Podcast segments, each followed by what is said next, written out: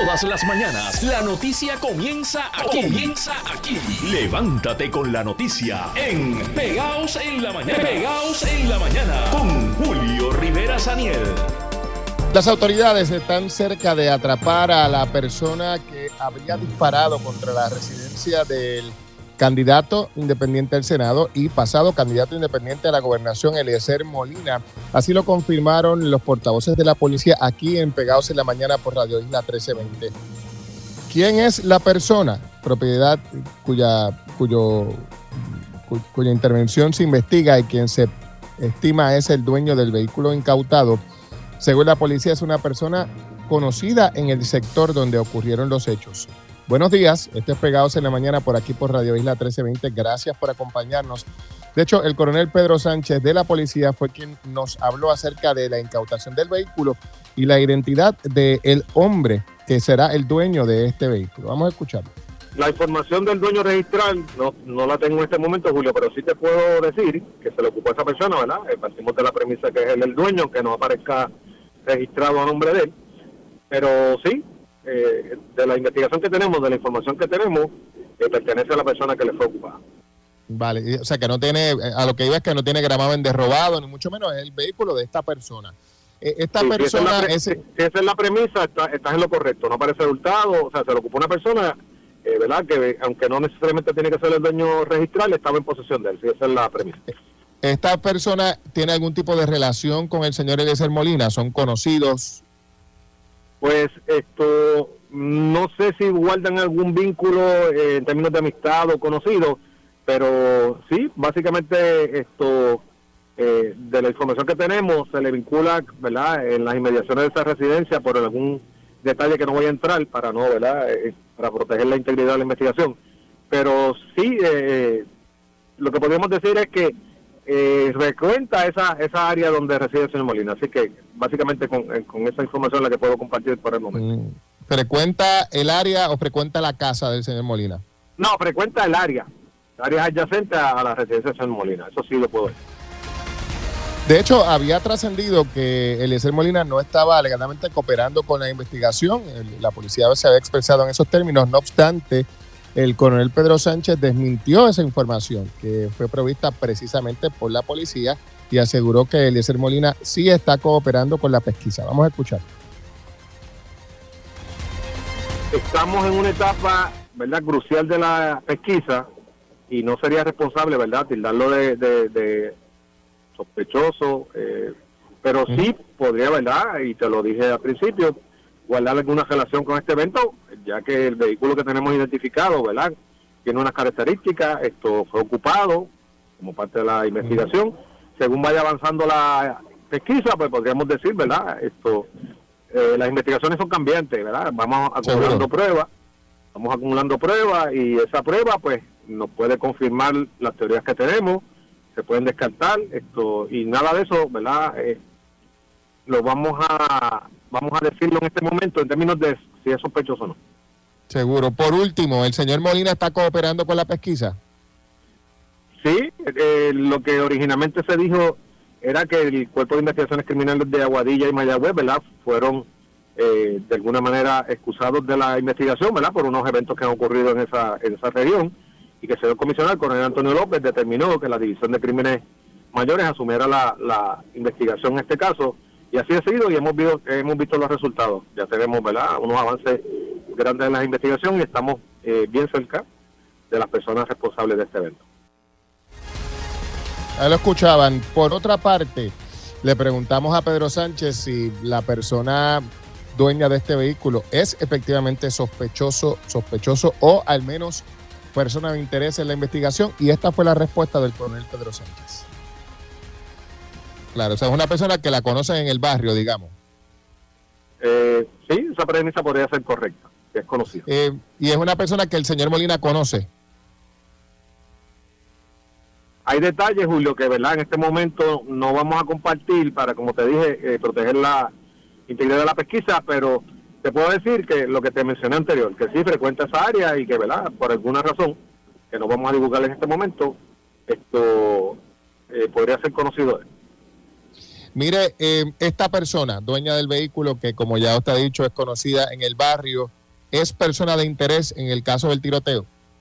Definitivamente podría aportar información que nos permita, ¿verdad? Esto esclarecer este caso, eh, conocer los detalles de por qué se dio. Entendemos que podría aportar información. Estos pegados en la mañana por Radio Isla 1320. Gracias por continuar en sintonía de esta edición. Bueno, señores, en otras notas, eh, vamos a hablar ahora sobre la convocatoria que ha hecho la colectiva feminista en construcción, una convocatoria, una manifestación que se da tras lo que han denunciado ha sido la inacción por parte del Estado para prevenir casos de violencia de género como la que acabó con la vida de una mujer y sus familiares en Yauco. La colectiva feminista en construcción criticó, por ejemplo, la iniciativa de esta semana de convocar una reunión de emergencia para discutir temas que ya han sido ampliamente discutidos, ¿verdad? Para la colectiva feminista en construcción, este tipo de reunión convocada de emergencia por personas que en la legislatura no han hecho nada, dicen ellas, para atender el tema de la violencia de género y que se oponen incluso a medidas recomendadas para combatirla, como por ejemplo la educación con perspectiva de género, pues son medidas politiqueras en momentos en que estamos a punto de las elecciones. Un poco denuncian que es una movida para que la gente piense que se hace algo, pero en la práctica no hacen absolutamente nada. Están convocando una manifestación, Soan Dávila de la colectiva nos habló aquí en Radio Isla 1320 sobre los detalles de esta convocatoria. Para nosotros es importante comenzar a movernos, tirarnos a la calle y hacer un sinnúmero de actividades, no solamente movilizaciones, pero también actividades de encuentro, conversaciones, espacios donde también podamos educarnos. Y esta jornada tiene tres objetivos importantes. El primero es una, exigir una rendición de cuentas eh, al gobierno de Puerto Rico. El segundo es exigir que se implementen medidas puntuales de prevención. Y la tercera, y esto viene por toda la discusión que se ha dado estos días, también vamos a estar exigiéndole a candidatos, ¿verdad? A los partidos políticos, pero también a candidatos que pretendan eh, ganar algún puesto en las próximas elecciones, que en sus propuestas y en sus plataformas incluyan, ¿verdad? Un compromiso con la erradicación de la violencia de género y planes concretos. A nosotros nos parece importante que en esta época de elección la, la, el tema de la violencia de género no solamente sea una pregunta, es que un importante, un asunto importante en el país que todos los candidatos deben tener en su radar y que todos deben querer resolver. Así que nosotros vamos a comenzar esta jornada esta semana y como tú bien dijiste, va a desembocar en un paro de mujeres en donde estamos pidiéndole a todas las mujeres que paralicen labores el 8 de marzo y que también se encuentren con nosotros en una hora que vamos a estar informando más adelante frente a los predios del Irán Víctor para juntas tomar el Expreso de las Américas y manifestarnos allí eh, para que el Estado atienda este asunto de la violencia de género para que podamos erradicarla de una vez y por todas. Así que no es un paro cualquiera, están convocando un paro de mujeres eh, cuyo llamado es a que todas las mujeres del país paralicen funciones, no asistan a sus trabajos, paralicen funciones el próximo 8 de marzo y se unan de esta forma al reclamo de acción por parte de las autoridades. De paso también están solicitándole a los eh, oficiales electos y a aquellos que pretendan convertirse en oficiales electos a que presenten en sus propuestas compromisos para atender el tema, pero de manera, ¿verdad? Con medidas probadas, de esas que eh, ya han sido estudiadas y no con inventos y con cositas que podrían parecer maquillaje eh, para decir que están haciendo cuando no están haciendo absolutamente nada. El gobernador Pedro Pelici se expresó sobre este caso de Yauco y en esta ocasión, aunque se mostró abierto a que se investigue el asunto, eh, echó la responsabilidad, el peso de la responsabilidad a la rama judicial y pareció sacar de las brasas a la Fiscalía, el Departamento de Justicia. Recordemos que la Fiscalía forma parte del Departamento de Justicia, que es un brazo del Ejecutivo, es una agencia dirigida por una persona nombrada por el gobernador de turno. Esto fue lo que dijo el gobernador.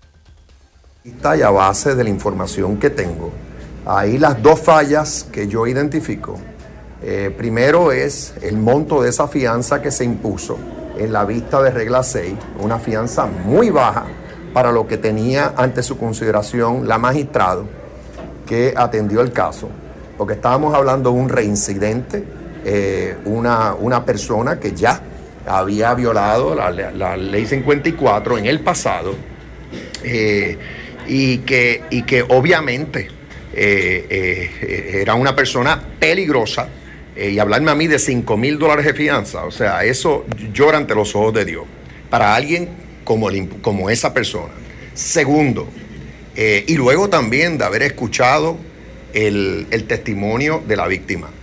Segundo, la otra falla fue el no eh, ordenar que tuviera un grillete electrónico cuando la Oficina de Servicios con antelación a juicio había rendido un informe eh, recomendando que se, que se ordenara eh, pues el que utilice, el que tuviera un grillete electrónico. Es responsabilidad del juez o la juez que atiende cualquier caso de esta naturaleza revisar ese informe que somete la Oficina de Antelación de Servicios con Antelación a juicio. Y en este caso, por estar hablando de un reincidente, no había discreción, había que ordenar el que tuviera ese grillete electrónico. Esas dos fallas eh, para mí son obvias. Ahí estaba el gobernador hablando sobre las fallas de la judicatura. De hecho, ya la judicatura ha reconocido un poco lo que el gobernador está planteando, que eh, el juez venía, en este caso la jueza, eh, venía obligada a ordenar la colocación de un grillete electrónico porque se mandata cuando hay un expediente criminal previo relacionado a la ley 54. En este caso lo había y en el informe que se le entrega a la jueza lo decía. Y la víctima, ahorita la vamos a escuchar porque en Noticentro se tuvo acceso a los audios de todas las vistas en las que esta mujer participó. La propia víctima dice ante los múltiples jueces que atendieron el caso que ella, para empezar, eh, terminó la relación precisamente porque adquirió conocimiento de que el hombre había intentado quemar viva a su pareja anterior y eso levantó para ella múltiples banderas. Ella lo expresa en corte también, ¿no? Así que eh, el gobernador dice, si el juez tenía conocimiento, en este caso la jueza, de ese elemento, tenía que ordenar la colocación de un grillete electrónico. Ah, que a lo mejor el grillete electrónico mm, no es infalible y a lo mejor la salvaba o no la salvaba. Esa es otra discusión. Eh, pero la jueza tenía que ordenar la colocación del billete. Ahora bien, si bien eso es cierto, hay quien ha dicho, bueno, pero ¿qué tal la responsabilidad de la fiscal? Porque se ha establecido que la fiscal tendría que haberse percatado de que el hombre es reincidente y haberle rogado a la jueza en beneficio de su clienta, que es esta mujer, ¿verdad? La fiscal representa a esta mujer. Mire, con el permiso, eh, jueza, se le olvidó un detalle. Tiene que mandarle el grillete sí, la responsabilidad es primaria de la jueza, pero si la jueza no se acordó, para eso está la fiscal también, hay una segunda capa, ¿verdad? Para que esta mujer esté protegida. Tampoco lo hizo. El gobernador, sin embargo, sobre ese particular no se expresó y deja el peso eh, de, la responsabilidad a la rama judicial. El ex juez Carlos Vizcarrondo estuvo hablando sobre este particular y, estuvo hablando acerca de que los jueces están entrenados adecuadamente, así que no ocurren estas cosas por falta de entrenamiento y capacitación. Vamos a escucharlo. ¿Se han preparado en Puerto Rico sobre esto? Se han preparado y se continúan preparando. La Academia Judicial está a cargo de darle la, capacitación constante a todo el componente de jueces, eh, tribunales eh, de la primera instancia, superior, relativo, eh, y eso es constante. De manera que por falta de. y a lo mejor no eficaz, que hay salas. Se me está como, se me está como entrecortando, licenciado. No sé si se está moviendo de sitio. No, no, estoy en el, estoy en el mismo sitio. Okay. Eh, lo, lo, que señalo es que hay que la capacitación de los honorables jueces está a cargo de la Academia Judicial y eso es constante. Así que por falta de capacitación no es no es, no es. Eso asegura eh, el ex juez Vizcarrondo, sin embargo, la decana de la Escuela de Derecho del OPR, Vivian Neptune, no coincide. Ella ha dicho que hay capacitación, pero el problema es que no es capacitación compulsoria. O sea, los jueces pueden escoger cuáles cursos eh, tomar y no necesariamente toman cursos que les permitan capacitarse en esas, en esas ramas. Sensibilidad, casos de violencia de género, tomarán otros, ¿verdad? O, ¿verdad? Y entonces lo que dice la decana es, llegó el momento de que la rama judicial, el Supremo, ordene que la capacitación sobre estos temas sea compulsoria. Pausamos y en breve escuchamos parte de las declaraciones de la propia voz de la víctima eh, en sus diferentes vistas ante el tribunal. Esto es Pegados en la Mañana.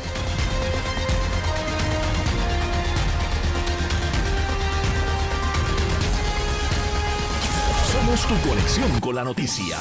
Utiliza el hashtag Pegaos1320 y sigue la noticia con Radio Isla. ¿Cómo comienzas tus mañanas? Unas tostaditas, un cafecito y las últimas noticias con Julio Rivera Samiel y José Luis Renta. Pegaos en la mañana. Paro de mujeres es lo que se ha convocado para el próximo 8 de marzo en respuesta a el más reciente caso de violencia de género y con él el resto de los casos que han estado ocurriendo en lo que va de año.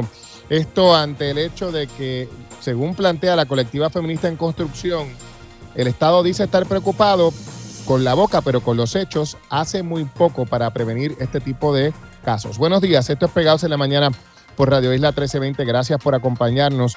De hecho, ayer en Noticentro pues, tuvimos copias de los audios de todas las pistas en las que esta mujer del caso de Yauco tuvo que eh, presentar su caso y repetir una y otra vez que tenía miedo, que no se sentía segura en corte se argumenta que no fue adecuadamente protegida y fue hasta increpada por parte del abogado de la defensa del asesino, quien cuestionaba la veracidad de su historia. Vamos a escuchar parte de estos relatos en esta historia que preparé para Noticentro. Tenía un, historial, él estuvo preso y salió el año pasado por 10 años por haber intentado incendiar la casa de su expareja y como yo tenía la duda, pues fue una de las principales razones por la que terminó la relación, ya que él, cuando yo le dije que quería terminar la relación, se puso impulsivo, posesivo, trató de controlarme, no me quería hablando con nadie, aún, aún no estando conmigo. La mujer narró que a pesar de haber puesto punto final a la relación, el hombre comenzó una conducta obsesiva que incluyó acoso, seguirle a su trabajo, insultarle y hasta vandalizar su carro dentro de su casa. Todo eso le llevó a temer por su seguridad y la de sus hijos. Mis hijos se están quedando con su papá porque no me siento segura, porque él llega a veces a las 3 de la mañana y se queda estacionado frente a mi casa. El lunes pasado él llegó a mi área de trabajo, allá me ofendió, me dijo que yo era una p que yo era una prostituta que me vendía, que que por esas razones era que yo no me estaba quedando en mi casa. Ined obtuvo una orden de protección ex parte concedida por el juez Carlos Quiñones Capacetti. Más tarde, el 26 de septiembre, tuvo que repetir la misma historia ante el juez Ángel Candelario, quien terminó concediendo la orden de protección. La mujer narró cómo el hostigamiento, acoso e intimidación continuaban. Mataron la alarma y siempre que está merodeando por esa área esa hora es él, eh, confirmado por vecinos. Eh, al día de anteayer, pues el padre de mi hijo fue a verificarme la guagua y él llegó de manera amenazante de que si él no se iba en cinco minutos, que él no iba a responder, que él lo iba a sacar. Ah, pues él me llevó a confirmar en una ocasión de que él puso una cámara dentro de mi cuarto para ver lo que yo hacía. Linet narró cómo el hombre insistió y se metió en su hogar, momento del que su hermano Luis Miguel Morales fue testigo. Lo alumbro con la linterna y cuando yo alumbro con la linterna, ahí es que yo veo a la persona. ¿A quién? A Wilfredo. ¿Estaba dónde? Estaba, de, estaba dentro de, la casa, estaba debajo del rico, metido por unos palos. Estaba metido allá abajo. Cuando yo alumbré, todo como se veía hacia abajo, pues lo vi todo. Le vi la cara. Y le dije, papi, ¿para dónde tú vas? Y en ese entonces mi hermana subió otra vez y ahí es que también lo vio y él se fue, se trepó por la montaña y se escucharon unos ruidos por, por el cine de la casa de la vecina. Una nueva vista el 10 de enero sirvió para que la mujer reiterara la continuación del acoso. La fiscal le pidió explicar por qué la comunicación entre ella y el hombre había reanudado a pesar de haber vigente una orden de protección. El 26 de marzo del 2024. Bien, le pregunto por qué razón, si alguna, usted tenía relación con el señor Wilfredo Irán Santiago Figueroa mientras existía orden de protección. Volví a tener comunicación con él por... ¿Perdón? Volví a tener comunicación con él por que me dio a entender de alguna manera u otra que tenía hasta cáncer y que iba a morir y le quedaba un, año menos de vida. ¿Y qué usted hizo? Pues le cogí lástima y regresé con él. Intentamos de que arreglar la situación. El abogado del hombre acusado, Edwin Caraballo, intentó poner en duda las denuncias del INET. Le pregunto si usted vio a mi cliente a- en cualquiera de esas situaciones, ¿verdad que no? Lo vi. ¿Sí, o no? En una de las situaciones sí, Sí. lo vi. Ah, En una de las situaciones sí lo vi.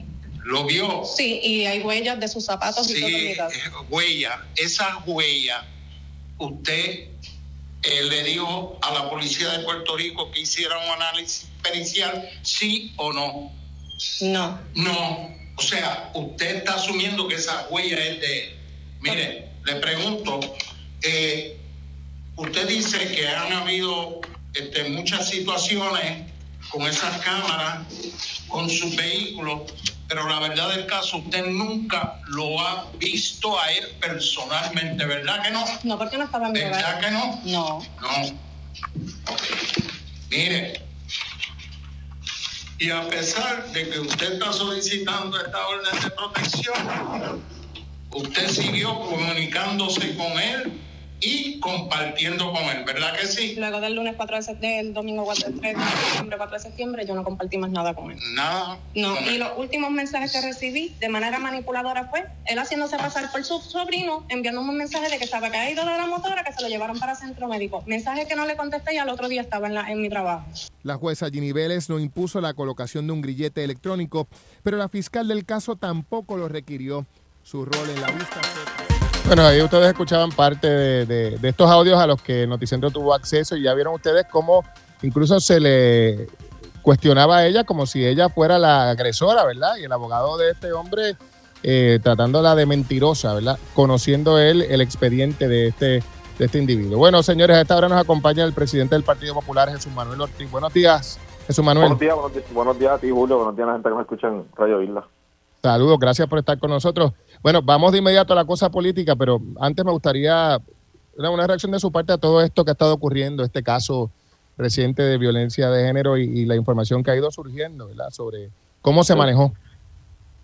Es, es frustrante, Julio, porque lamentablemente estas son situaciones que, que manejadas, eh, cuando se fallan en alguna parte del proceso, eh, pues las consecuencias pueden ser eh, trágicas, como en efecto fueron en este caso. Eh, yo he sido eh, bastante consistente en el tema de la ley 89 que, que el gobernador eh, me firmó un proyecto de mi autoría en agosto y que requiere que ya en la, la semana esta próxima semana entre en vigor una ley que garantiza que en procesos como el que estamos discutiendo se tiene que imponer eh, una, un, un- sistema de monitoreo electrónico que le permita a la víctima a través de una aplicación conocer si el imputado eh, de alguna manera rompe el perímetro establecido por una orden de protección eh, y las agencias han tenido seis meses para estar listas para aplicar esa ley o para ejecutarla ya a partir del 4 de febrero eh, y como presidente de la Comisión de Gobierno ya le he solicitado información a todas las agencias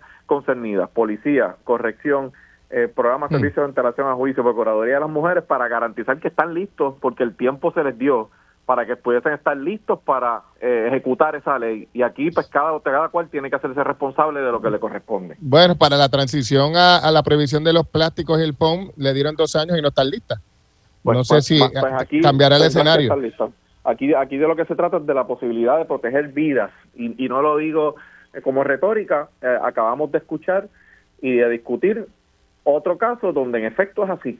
Eh, y, como, como planteé al principio, más allá de responsabilizar a la legislatura en términos de si hay que enmendar una ley o de si hay que hacerle un ajuste, que, siempre es posible y siempre se está abierto esa posibilidad, lo cierto es que las leyes que están aprobadas, que están en vigor, que, que entran en ejecución, tienen que ser ejecutadas por el Poder Ejecutivo y las agencias tienen que estar listas. Aquí no puede haber excusa para eso. Y eh, en los próximos días sabremos, con la información que me van a someter las agencias, dónde estamos. Y si los tengo que citar a vistas públicas, los voy a citar a todos. Em, vamos a ver qué es lo que ocurre. Precisamente sobre ese proyecto, eh, Jesús Manuel, la, Procuradora de las Mujeres tenía una preocupación sobre eh, un, lenguaje que ya decía que debía ser enmendado y que estaba en conversaciones con usted, que dejaba, entendía ella, a la discreción de los jueces la imposición del el grillete electrónico. Eh, eh, ¿Esa interpretación de la Procuradora es correcta? Y segundo, si efectivamente se está buscando enmendar el contenido de, de esa ley en ese segmento en particular. Y cuando yo radico el proyecto, se radica de manera obligatoria. Eh, luego en el trámite legislativo, especialmente en el Senado, surge un planteamiento para diferenciar los dos procesos. El proceso de cuando se procesa, perdona la redundancia, a una persona por violación a la ley 54 es un proceso criminal. Sin embargo, cuando se habla de un proceso de una orden de protección es un proceso civil. Eh, y, y hubo el planteamiento, aparentemente en ese proceso en el Senado, de que en el ámbito civil, ya cuando se refería a las órdenes de protección, habría que dar cierto grado de discreción, porque incluso a veces se puede eh, emitir una orden ex parte, o sea, que una sola de las partes esté en el tribunal y la otra no. Así que se, se incluye una coletilla que en esa parte del proceso debía haber un grado de discreción. Ahora bien, en el, en el informe que tiene que hacer PESAC, no se da ese grado de discreción. Cuando se trata de un delito, de, un delito dentro de la ley 54, en todos se, se requiere que ese informe le recomiende, le plantee eh, de manera obligatoria, ¿verdad? Tiene que incluirlo, que hay que imponerle el sistema electrónico y la aplicación para el monitoreo. Eh, antes eso era en ciertos en ciertos artículos, ahora es en todos. Claro está. Sí, por eso te decía al principio, si la discusión que se quiere ampliar es que incluso en el marco civil, con una orden, debe ser igual, así, así yo lo cuando lo radico de manera original, lo radico obligatorio, pues yo creo que estamos estamos abiertos a hacerlo. Ahora, la O sea, que la intención legislativa inicial suya era que aplicara en todos los casos. Correcto, correcto. Y en el Senado lo enmendaron, así que usted estaría abierto a que se vuelva a enmendar. Surge una preocupación de unas agencias eh, por esa por esa diferencia en los dos procesos. Ahora, y vuelvo te digo, si hay que enmendarlo nuevamente para retomarlo como era originalmente, yo estoy de acuerdo. Pero lo que está en vigor, Julio, y, y, yo he escuchado a la procuradora y, podemos coincidir en algunas cosas, pero lo que no, lo que yo no voy a permitir en términos de la discusión pública es que se obvie si están listos para lo que ya se aprobó. O sea, aquí, aquí hay una ley que les ordena a partir del 4 de febrero algunos de ellos hacer reglamentación. Eso es ya. Eso es ya.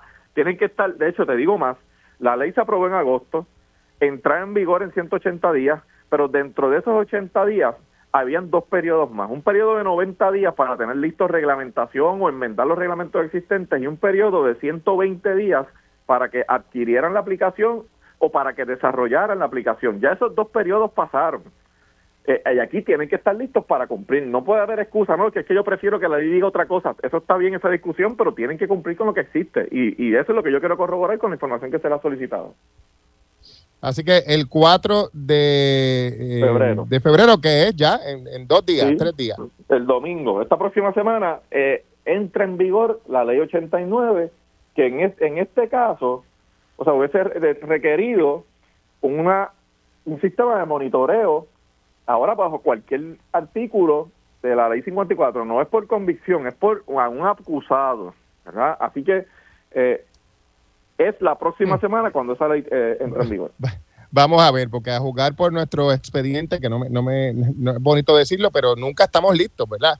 Y en este caso deberíamos estarlo. Bueno, vamos a ver qué es lo que ocurre. Y eso es el domingo. Dicho esto, bueno, ya usted anunció su equipo de trabajo eh, para el proceso de primaria. ¿Está, ¿Está listo? ¿Está listo para, para que esto arranque full mode, como dicen por ahí? Por supuesto, eh, eh, hace tiempo estamos listos. Yo comencé, eh, he sido consistente desde que soy funcionario electo en, mantener la comunicación con la gente, en, visitar a, los electores y a, mis constituyentes. Y como presidente del Partido Popular, los pasados seis meses he estado intensamente dedicado a fortalecer la institución en áreas importantes para poder ganar una elección. Y ahora, pues por supuesto, corresponde eh, arreciar ya de cara a una campaña que primero tiene una, un evento en junio y luego uno en noviembre para llevarle el mensaje al país de la necesidad de eh, darle la oportunidad a un equipo de gobierno que de una vez por todas termine con ocho años de gobierno del PNP. Eh, y en ese sentido, el equipo de campaña que presenté ayer es un equipo diverso, es un equipo que, representa esa diversidad dentro del Partido Popular, en donde convergen la experiencia, la juventud y sobre todo es un equipo comprometido con, con, el Partido Popular porque es una primaria a la, que estamos eh, dirigiéndonos de inmediato, pero también con el país. Y estoy muy satisfecho y agradecido de que, de que el equipo haya aceptado el reto en momentos muy difíciles, porque son momentos difíciles para, para este tipo de proceso, pero aún así eh, esa gente comprometida, pues agradezco mucho su disponibilidad. Estoy muy muy contento y muy satisfecho con el equipo. ¿Está, ¿Está usted confiado, Jesús Manuel, en la posibilidad de retomar la gobernación para el partido, pero no solamente eso, el, el no perder ciudades importantes como Ponce, como Mayagüez, que están enfrentando problemas internos como Trujillo Alto, aunque ese tema ya fue superado, como eh, qué sé yo, San Juan, por ejemplo, ¿verdad? Entre otros. Eh, ¿Está usted confiado en que será posible saltar todos esos obstáculos a tiempo para este año, que es el año electoral? Sí, lo estoy, claro, convencido y, claro de que requiere mucho trabajo, de que requiere muchas manos, de que en el camino habrán dificultades eh, y mi y mi camino mi caminar en este proceso ha sido así ha sido uno de verdad de, eh, poco tiempo cuando cuando asumo la presidencia ah, del partido a, prácticamente cinco meses de que abran las candidaturas eh, hemos tenido que hacer un esfuerzo gigantesco Julio con un equipo de trabajo para para culminar la reorganización para el adiestramiento de nuestro equipo electoral. Ya se han celebrado más de 50 adiestramientos en todo Puerto Rico para nuestro equipo electoral, para recaudación de dinero para el partido. Eh, como presidente, conjunto al equipo de trabajo, hemos recaudado más de 150 mil dólares para el Partido Popular y para estabilizar las finanzas. Eh, y por supuesto, hay, hay eh, retos que conllevan mucho esfuerzo y yo estoy listo para hacerlo, enfocado en eso y por supuesto confiado en que el Partido Popular va a ganar la elección porque estamos haciendo el trabajo. Eh, eh, todavía falta camino y requiere que continuemos ese trabajo, pero sin duda alguna eh, tenemos todas las posibilidades y por supuesto que yo estoy convencido de que va a ser así. Brevemente, en el caso de Ponce, hay un proceso de vista preliminar que se ha ido moviendo ahora para, para marzo. ¿Usted cree que estarán a tiempo en caso de que se encuentre causa probable para juicio contra el alcalde buscar un candidato nuevo con, un periodo reducido? entiendo que hay una vista el primero de febrero. Eh, de febrero, cierto, febrero, ¿no? sobre, el proceso de apelación que, que, el, que, ellos, el, alcalde ¿no? y su equipo está llevando. Nosotros estamos atentos, como tú sabes, hubo, unas conversaciones que resultaron en un acuerdo que nos, nos ha permitido pues establecer unas pautas ¿no? en términos de eh, la candidatura del alcalde. Eh, y nosotros pues, estamos atentos a que todas las disposiciones del acuerdo pues, pues transcurran como se, como se dialogó. En ese sentido, eso abriría, si el resultado es adverso, abriría eh, verdad un proceso de sustitución que nosotros tenemos que llevar a cabo y como presidente lo que yo voy a garantizar es que sea un proceso abierto y transparente y que los ponceños escojan quién es ese candidato. Claro, esto en, caso de que el, resultado sea adverso y no y haya que sustituir el candidato. Y al final del camino, que es lo, que yo deseo es que salga la verdad a reducir, ¿no? Eh, y las interioridades del caso pues las conoceremos cuando se discutan. Pero en ese sentido, mi responsabilidad es proteger la institución, es promover procesos abiertos y es velar porque porque al final del camino pues pues el partido mantenga esas posibilidades de triunfo y, podamos retener una ciudad tan importante como lo es Ponce. Eh, no, nadie dijo que, es una decisión fácil, pero ciertamente estamos enfocados en que esa tiene que ser la meta. Jesús Manuel Ortiz, gracias por estar con nosotros. Gracias a ti, siempre hable. Jesús Manuel Ortiz, presidente del Partido Popular. Esto es Pegados en la Mañana.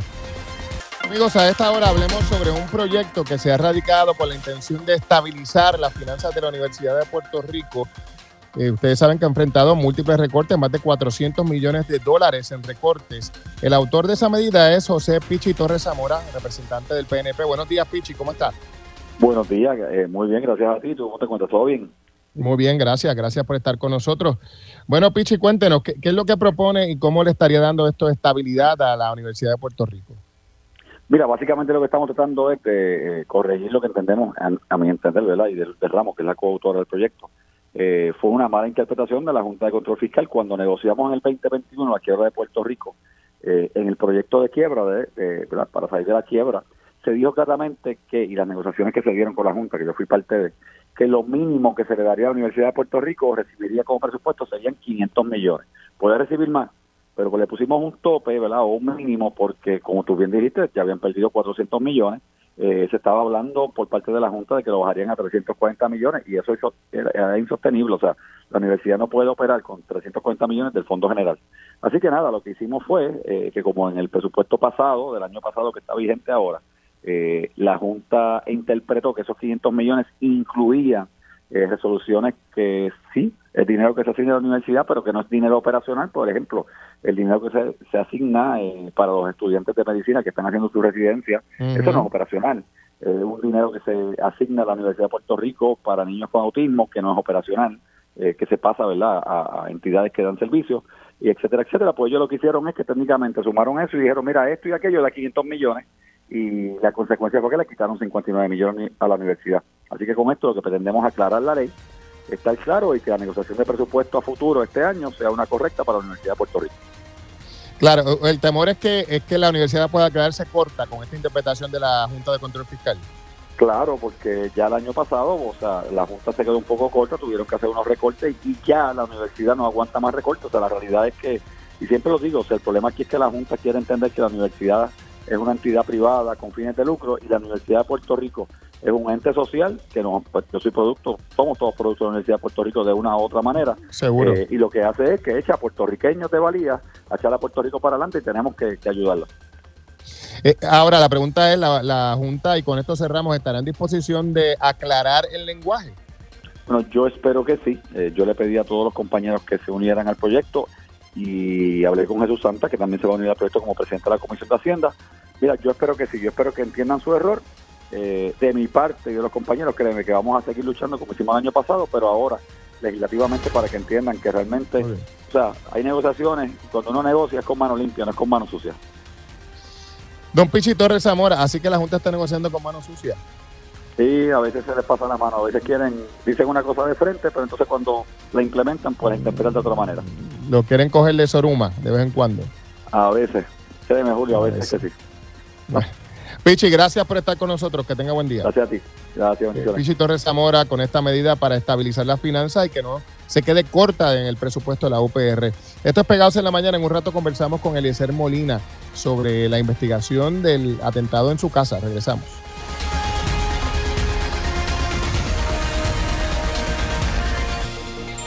El próximo 4 de febrero, este domingo, entran en vigor cambios en la ley que estarían obligando a que se recomiende y se coloque un grillete electrónico para personas imputadas de cualquiera de las modalidades de ley 54 y de paso la víctima tendría que salir con una aplicación que les que le diga si la persona señalada y que tiene el grillete electrónico se está acercando a su perímetro o no, una manera de avisarle a la víctima de que la persona está intentando violar la orden de protección.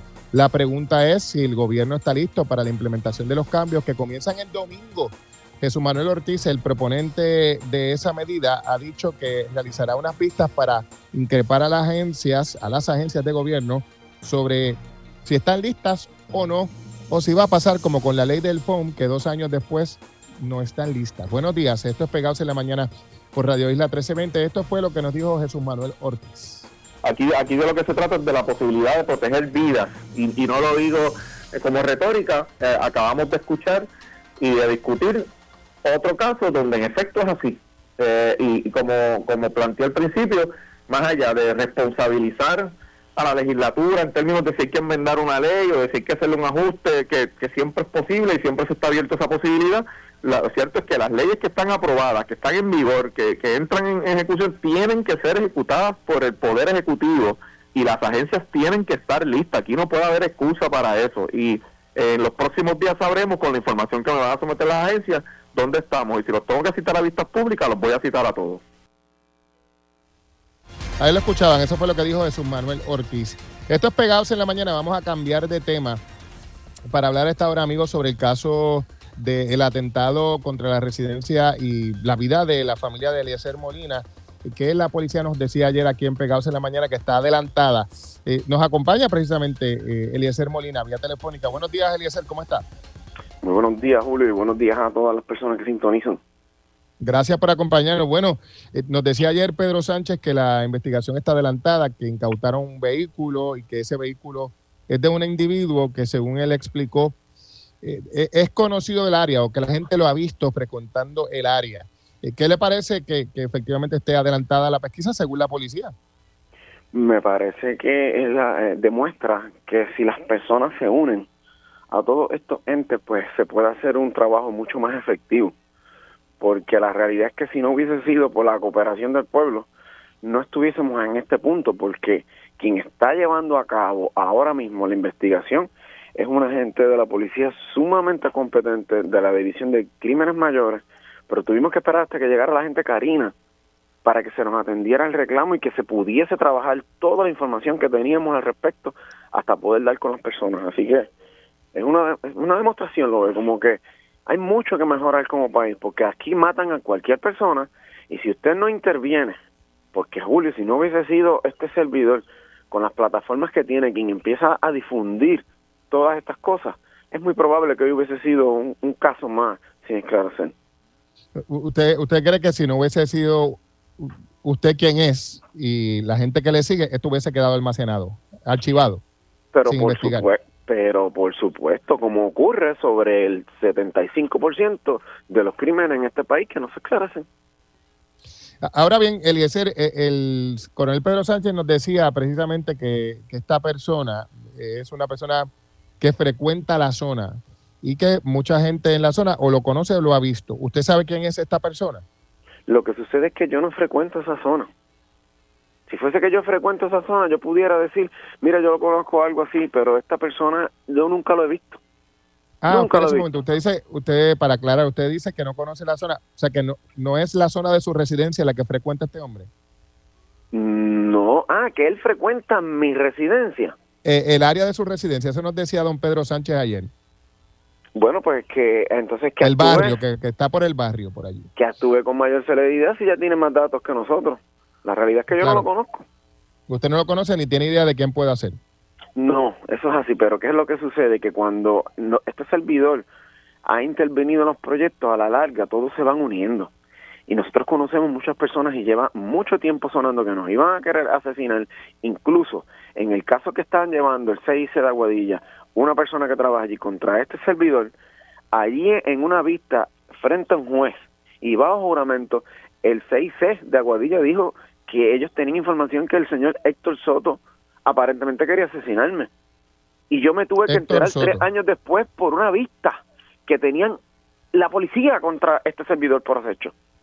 O sea que la policía del 6 que se supone que investigara a este individuo que supuestamente ellos dicen que tenían confidencia de que me quería asesinar. Pues miren lo que pasó.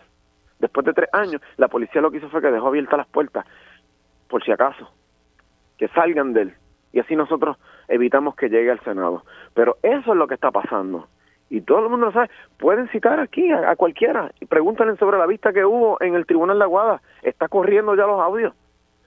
Si es cierto o no que esa persona me quería asesinar y por qué los agentes del CET, del 6C nunca investigaron las fuentes que supuestamente estaban diciendo que ese señor estaba generando un complot. Y esto es muy serio porque ese señor es de Añasco y ese señor es muy influyente al punto que fue en el proyecto de él donde Jennifer González grabó su video de lanzamiento de campaña a la gobernación. ¿En dónde? En un proyecto, ah, el proyecto del video de las grúas. En la número 2 en Aguadilla, un proyecto que hay allí en una zona del Carso, un- el crimen ambiental más grande que hay ahora mismo en Puerto Rico, que esta persona no me puedo explicar cómo se le autorizó destruir unos mogotes, que eso está prohibido por ley. Y esa persona, a pregunta de Marisa Cañizares, que me citó allí en el, en el 2021 para que le explicara lo que estaba ocurriendo allí. Y mira si lo recuerdo, porque el señor Otto Oppenheimer publicó un video él riéndose, disfrutando cómo implosionaban un mogote. Y a raíz de eso, tuve que ir allí y ese señor fue y se me alteró. Y como a la semana, el 6C fue a decirme que tenían una investigación porque el bajo mundo se había reunido para hacerme daño. Nunca hicieron nada, ni me llamaron para decirme cuál era el curso de la investigación. Julio, yo nunca me enteré de nada. Me enteré porque hubo una vista contra este servidor eh, en una orden de acecho y ahí ellos tuvieron que sentarlo. Claro, o sea que si usted, como usted nos decía, si usted no denuncia el asunto que ocurrió frente a su casa en sus redes y lo hace público, ¿usted cree, como ya nos ha reiterado, que esto hubiese pasado por debajo del radar?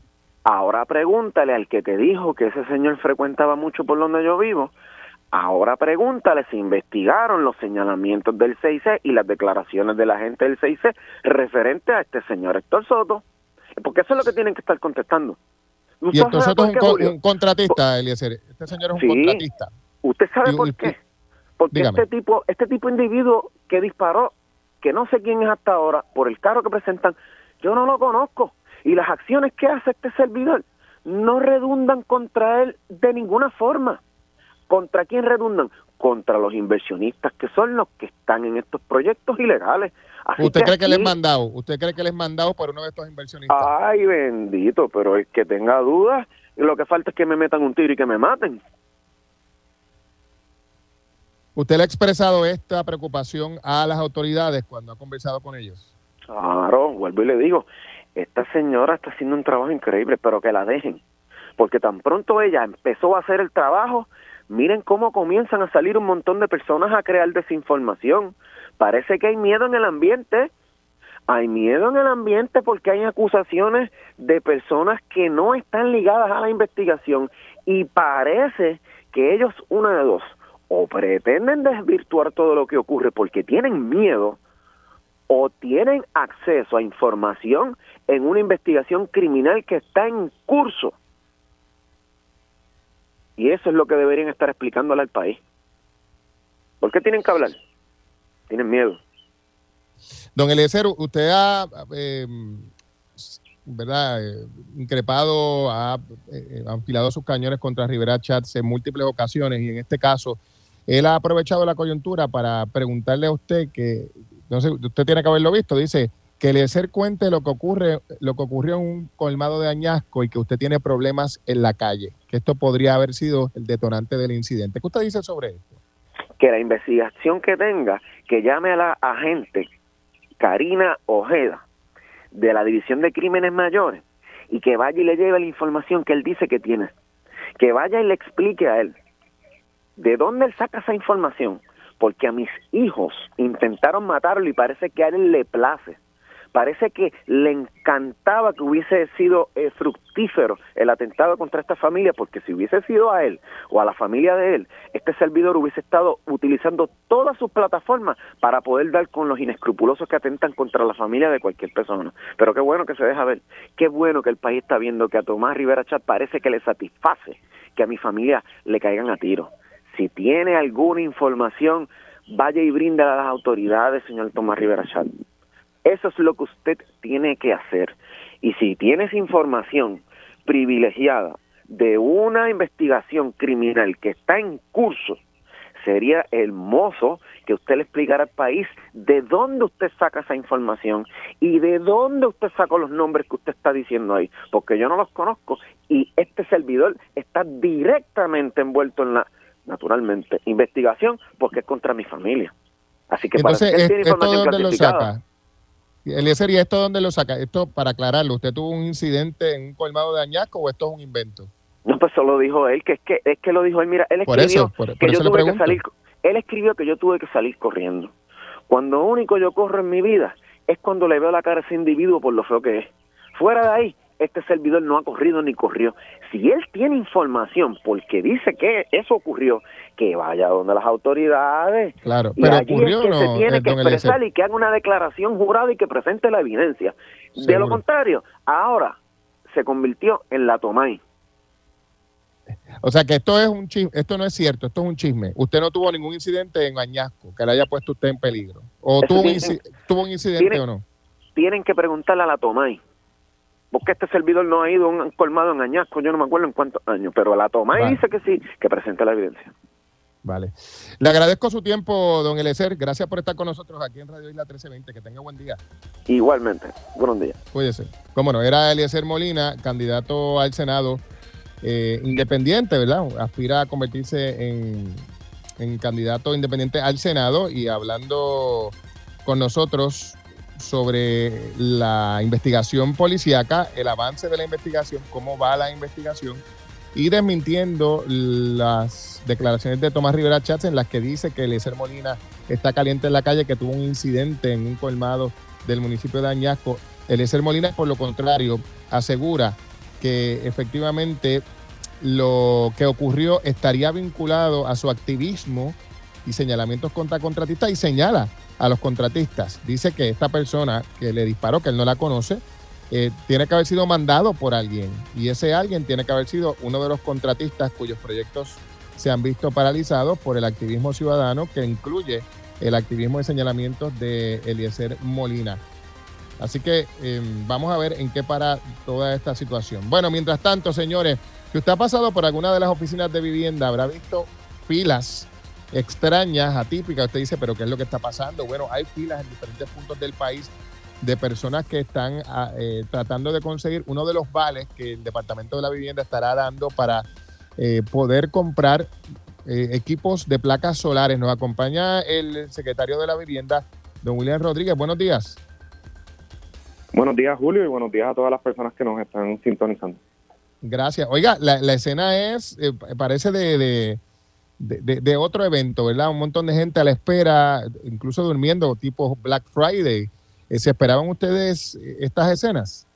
Ciertamente, Julio, no era lo que habíamos, lo que había pasado en las dos rondas anteriores, ¿verdad? Eh, ha habido una participación muy grande que ciertamente atribuimos a que hubo, o se aumentaron los límites de ingresos para el programa, o sea que hay más personas que podían participar, pero también ha habido muchísima promoción por parte de las compañías instaladoras a través de todos los medios, así que llegó a más personas nosotros lo que estamos invitando, Julio, a las personas es que ya los centros están llenos, que la opción en donde hay más boletos es a través de Internet, son 4.000 boletos, en cada centro eran 100 boletos para un total de 1.000 y hay 1.000 boletos a través de la línea telefónica. Así que los invitamos a que lo hagan a través del Internet, ya como les menciono, los centros están verdad totalmente llenos, así que deben utilizar otra la, la herramienta principal que habíamos separado para este programa, que es a través de nuestra página de Internet. Parte de, lo que vemos es que hay mucha gente mayor en las filas em, y esto nos lleva a lo siguiente, secretario. Eh, a veces perdemos de perspectiva y, de hecho el propio ombudsman hacía una declaración hace una semana sobre particular que muchos procesos se hacen principalmente online, pero hay una población creciente de Puerto Rico que, esos temas no los domina, ¿verdad? Y, y, está en desventaja. Por lo mismo, pues se van a hacer la fila. ¿Ustedes tomaron eso en consideración?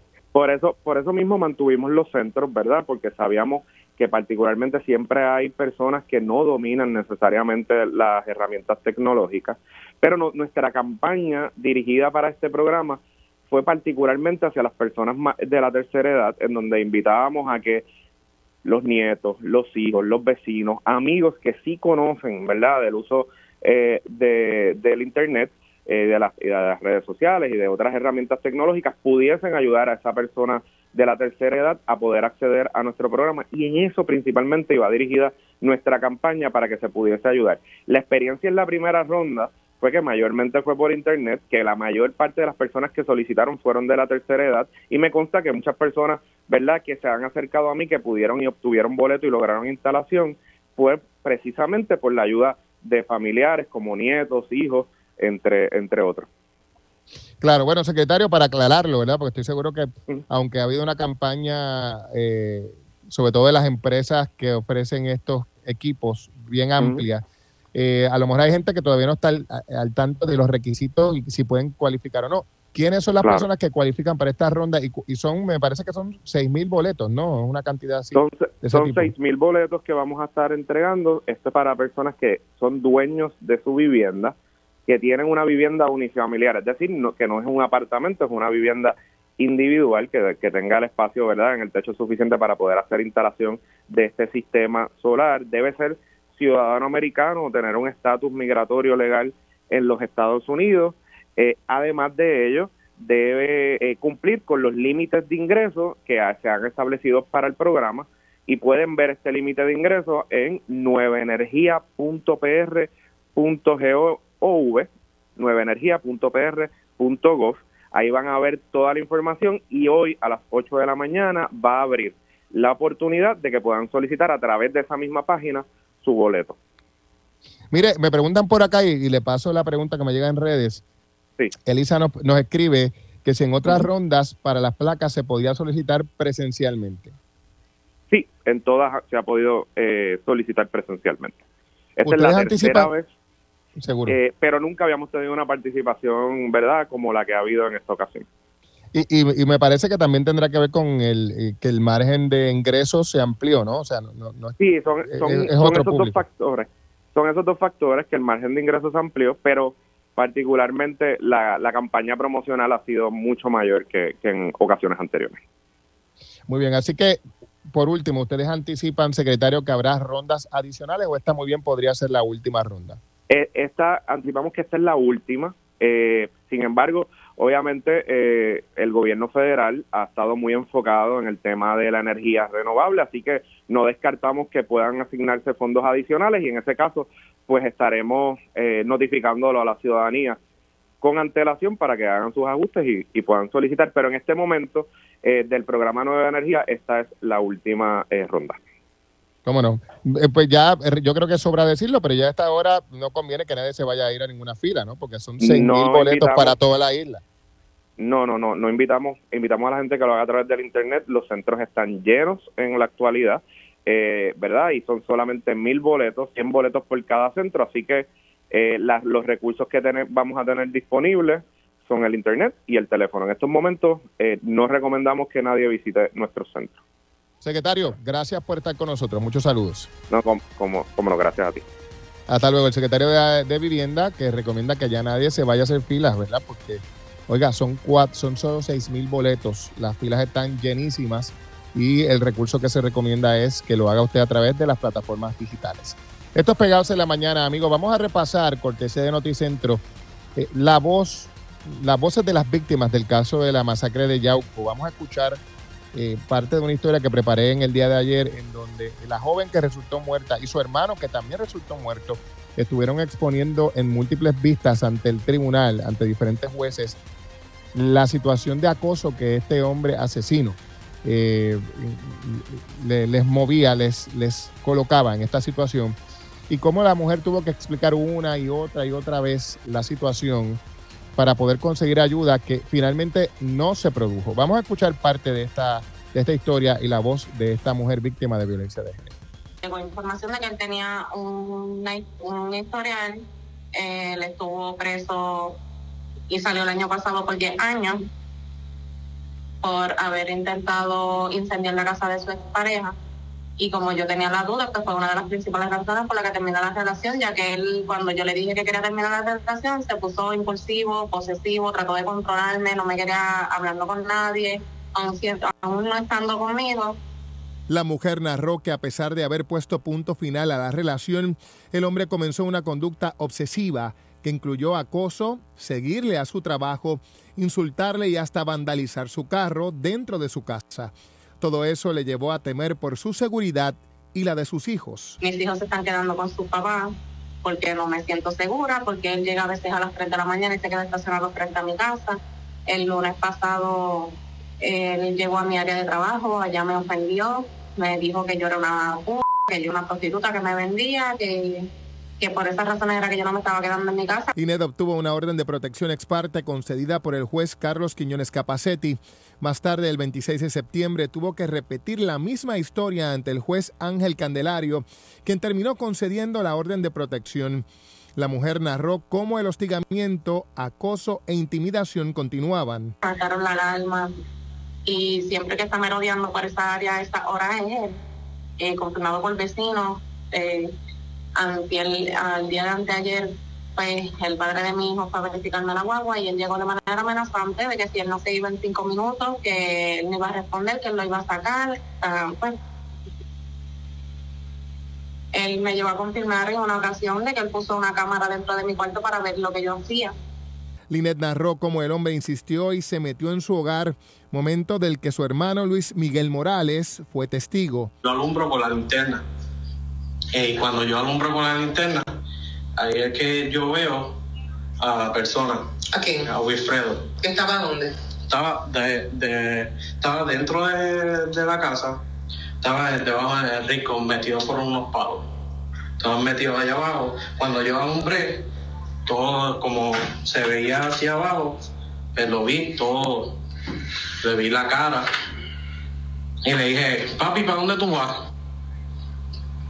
Y en ese entonces mi hermana subió otra vez y ahí es que también lo vio y él se fue, se trepó por la montaña y se escucharon unos ruidos por, la, por el cine de la casa de la vecina. Una nueva vista el 10 de enero sirvió para que la mujer reiterara la continuación del acoso. La fiscal le pidió explicar por qué la comunicación entre ella y el hombre había reanudado a pesar de haber vigente una orden de protección. El 26 de marzo del 2024. Bien, le pregunto por qué razón, si alguna, usted tenía relación con el señor Wilfredo Irán Santiago Figueroa mientras existía orden de protección.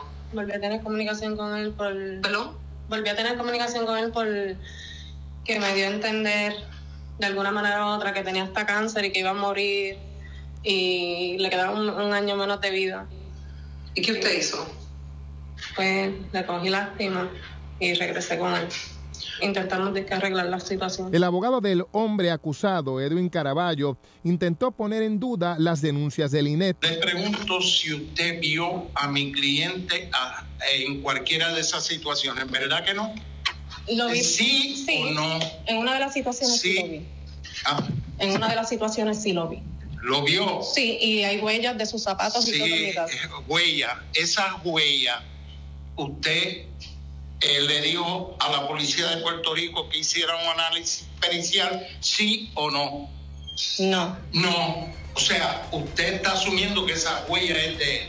Mire, le pregunto, eh, usted dice que han habido este, muchas situaciones con esas cámaras, con sus vehículos, pero la verdad del caso, usted nunca lo ha visto a él personalmente, ¿verdad que no? No, porque no estaba en mi ¿Verdad que no? No. No. Ya ven ustedes parte de, lo- este proceso judicial, las múltiples pistas y a lo que se expone a esta mujer, a lo que se expuso y probablemente a otras. Vean el tono del abogado, ¿verdad? Como le decía, ¿verdad que no? Sí o no. Conteste sí o no. Y verdad que usted, sugiriéndole la respuesta, ¿verdad? ¿Verdad que usted no vio? Y así sí vi. ¿Verdad que usted no vio? Y así eh, eh, poniendo en duda el relato de esta mujer y santificando a su cliente. Los abogados tienen que saber en múltiples ocasiones cuando su cliente eh, dice la verdad y, no sé ¿verdad? hasta qué punto provocar que una persona se vaya a la libre comunidad sin supervisión eh, cuando sabe que esa persona es violenta y potencialmente un asesino. Pues mira, mira si tenía razón ella que terminó muerta y su hermano que también fue testigo también lo fue. Esto es pegados en la mañana. No conozco al dueño del vehículo. Eso es lo que ha dicho aquí en Pegados en la Mañana Eliezer Molina, el ex candidato independiente a la gobernación, luego del arresto, o más bien la intervención con el dueño de un vehículo que fue visto en el área de su casa tras el incidente en el que el hogar recibió diversos tiros. Él, ahora candidato independiente al Senado, también le salió al paso a Tomás Rivera Chatz y desmintió los rumores que este levantó en torno a un alegado incidente que Eliezer Molina habría tenido en un negocio de sidra. Nunca he visitado en tiempo reciente un negocio en sidra. Tomás Rivera Chatz ahora se convirtió en la Comay, ha dicho en Pegados en la Mañana Eliezer Molina. Esto es Pegados en la Mañana por Radio Isla 1320. Gracias por acompañarnos. Bueno, vamos a cambiar de tema y del caso de Eliezer Molina y la investigación, pasemos ahora a hablar sobre los señalamientos de la Oficina de Ética Gubernamental que ha estado activa en estos días con señalamientos públicos. Primero, una multa de 12 mil dólares contra el suspendido alcalde de Mayagüez y luego una querella ética contra el ex subsecretario del Departamento de Educación, Héctor Joaquín Sánchez. Precisamente a esta hora nos acompaña el, el director de la Oficina de Ética Gubernamental, a quien le damos la bienvenida y los buenos días. Saludos, ¿cómo está? Saludos Julio y a todo el público que nos escucha a través de Radio Isla. Muy bien, gracias por acompañarnos. Espero que esté muy bien usted. Gracias por estar con nosotros. Bueno, em, cuéntenos, y, y de hecho no lo he identificado, don Luis Pérez, que es el director de la Oficina de Ética Gubernamental. Don Luis, cuéntenos, ha- hablamos de dos instancias que son las más recientes que se conocen públicamente. Háblenos sobre el caso de Héctor Joaquín Sánchez. ¿Qué, qué fue lo que ocurrió? En el caso de, del entonces eh, subsecretario del Departamento de Educación, los abogados de la oficina, luego de, pues, hacer una investigación sobre unos alegados hechos eh, de, de algún tipo de, de favor para beneficiar a unos maestros en una premiación, eh, la cual era remunerada, eh, los maestros del año, los valores del año, eh, pues presentaron una querella en contra de, del- de Héctor Joaquín Sánchez, eh, imputándole esa ale- alegada conducta impropia en violación a la ley de ética gubernamental. Mire, y esta querella se radicó en, en qué año? ¿2020, 2021? 2021, creo. Pero usted nos aclara. No, la- la- los los hechos, Los hechos, debo decir, de, de- de- de esa de esa de ese entonces La querella se radicó eh, durante este mes de, enero. La querella, obviamente, que es un documento público y, por eso puedo hablar de ella, eh, recoge los hechos de cómo se dio la situación y, y obviamente pues ahora da paso a que pues el querellado pues, pues conteste la querella, este también traiga sus, sus, defensas, eh, que él entienda eh, la querella abre paso al proceso adjudicativo. La, la, querella no, como siempre se menciona, no, no, es un sinónimo de multa. La querella es que abre el proceso ante un oficial examinador que recoge ambas partes y entonces en su momento se adjudica si en efecto hubo la violación a la ley eh, o no. Claro, entonces lo que se está diciendo aquí, y si no usted nos corrige, director, es que el señor Héctor Joaquín Sánchez utilizó su posición como subsecretario para cambiar el resultado de la elección del, maestro que recibiría una compensación económica por este premio? Eh, eh, más o menos en resumen, sí, la, querella imputa que, que, requirió a los que eran miembros del jurado prestar principal atención en unos maestros eh, candidatos a, ser evaluados para ese premio, miembros del jurado que estaban bajo supervisión. Eso prácticamente ah, recoge la querella y, y entonces lo los abogados entienden que tienen la evidencia para, para sostener las imputaciones, no obstante, pues la otra parte pues también tiene el derecho a, defenderse en su momento. Y eso es lo que abre esta esta esta querella, ese proceso adjudicativo ante ante los oficiales examinadores de la Oficina de Ética Gubernamental. Claro, y, ahí usted trae un elemento que es importantísimo porque no es solo que le sugirió a los miembros del jurado, sino que los jurados eran sus supervisados o subalternos, ¿no? Entonces, el no seguir las instrucciones le coloca en una situación de vulnerabilidad, si esto ocurrió. De, de, haber ocurrido, pues claro, pues porque las personas responden al, al, al, supervisor en este caso, eh, y eso prácticamente pues recoge la investigación que se hace pública en, en, la querella sobre eso, esos alegados hechos que pues que pasan ahora al proceso de, de corroboración, de probarse eh, ante el oficial examinador y luego ante la dirección ejecutiva. Para eh, que la gente lo tenga presente, el próximo paso ahora es que conversar con los alegados integrantes del jurado y, demás personal del Departamento de Educación o, qué correspondería en este caso. Sí, yo yo yo resumo porque no no no el, el proceso no, no, no lo corre este servidor, ¿verdad? Hay, una, parcialidad ante, ante, ante el foro lo que una vez presentada una querella, pues la parte, en este caso el querellado, pues va a contestar la misma, como se dice en, el argot, afirma unas cosas, niega otras, luego vendrá lo que se conoce como el descubrimiento de pruebas, eh, que ambas partes o el, o el, abogado de la parte en su momento traerá a ver con qué evidencia cuenta la, la, oficina para sustentar la querella y entra en ese intercambio, si hay testigos, si hay declaraciones juradas, eh, qué tipo de evidencia tienen los abogados para probar su caso y entonces eso se ventila ante un oficial examinador, el cual recoge un informe y hace una recomendación de multa o, no multa. Y en ese proceso que apenas comienza ahora en enero eh, es que estamos. Héctor Joaquín Sánchez ya fue notificado, ya contestó la, la querella. No, no, de, la, de la información que, que, he tenido, no, no, no, la querella se presentó la semana pasada eh, y pues eh, tiene 20 días para, para, para contestar la querella eh, y, en ese, y en ese trámite eh, se está. Muy bien, bueno, dicho eso, y ya hablamos del caso de, de, Héctor Joaquín Sánchez, está también entonces la multa que se ha radicado, que se le ha impuesto al, al suspendido alcalde de Mayagüez. Cuéntenos por qué es la multa y en qué consiste. Okay. Ya, ya ese caso en efecto finalizó, ese caso en su momento tuvo una querella y esto es para para poder explicarle al, al, público que nos escucha. De este caso ya sí se puede hablar de lleno porque los hechos fueron probados ante la oficina y por eso es que se impone la multa luego de, de, probados los hechos ante nuestro foro.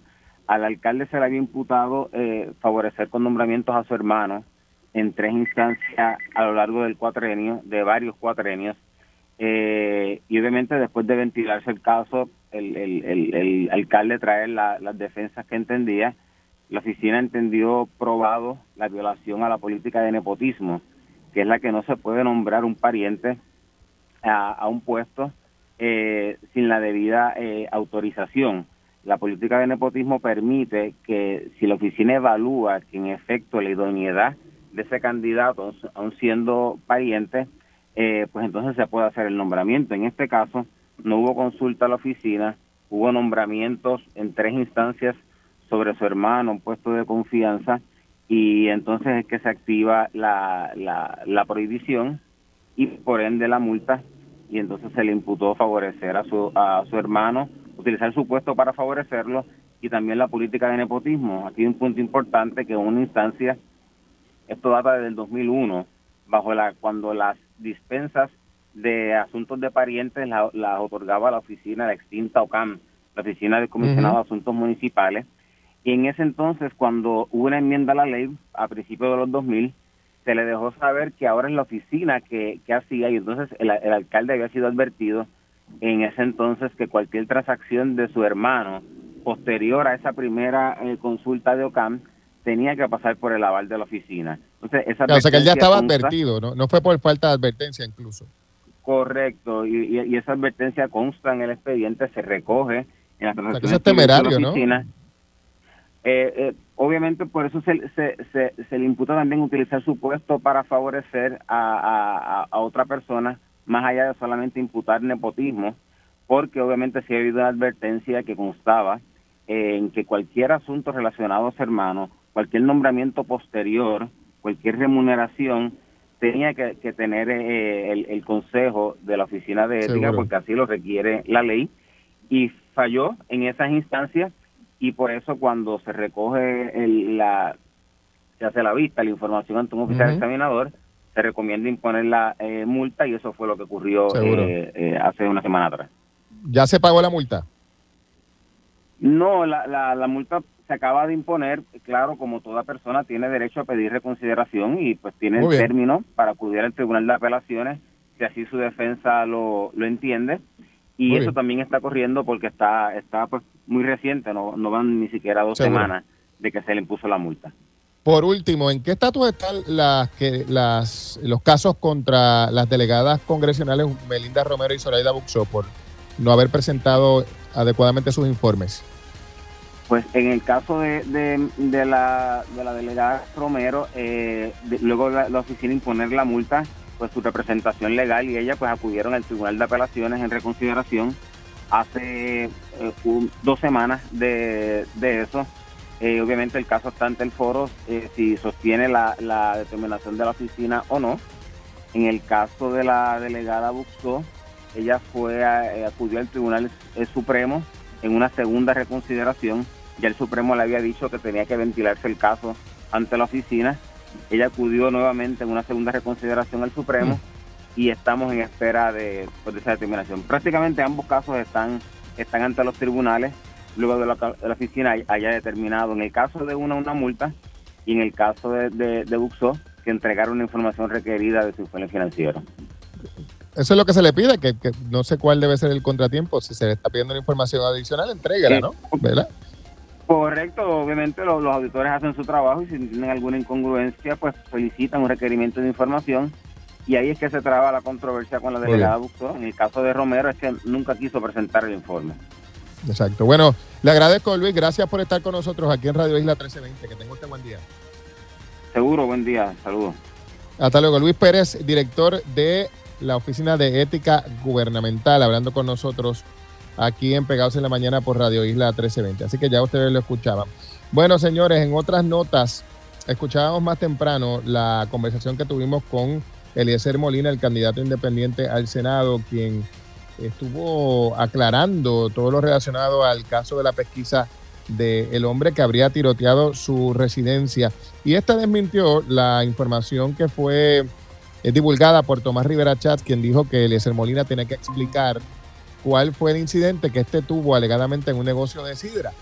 Él dijo que no ha ido a ningún negocio de sidra recientemente y que Tomás Rivera Chats estaba actuando como chismoso y que estaba como la Comay, y que tenía que él explicar de dónde sacó la información. Vamos a escuchar lo que dijo Eliezer Molina aquí en Pegados en la Mañana. ¿Y esto de dónde lo saca? Esto para aclararlo, ¿usted tuvo un incidente en un colmado de Añasco o esto es un invento?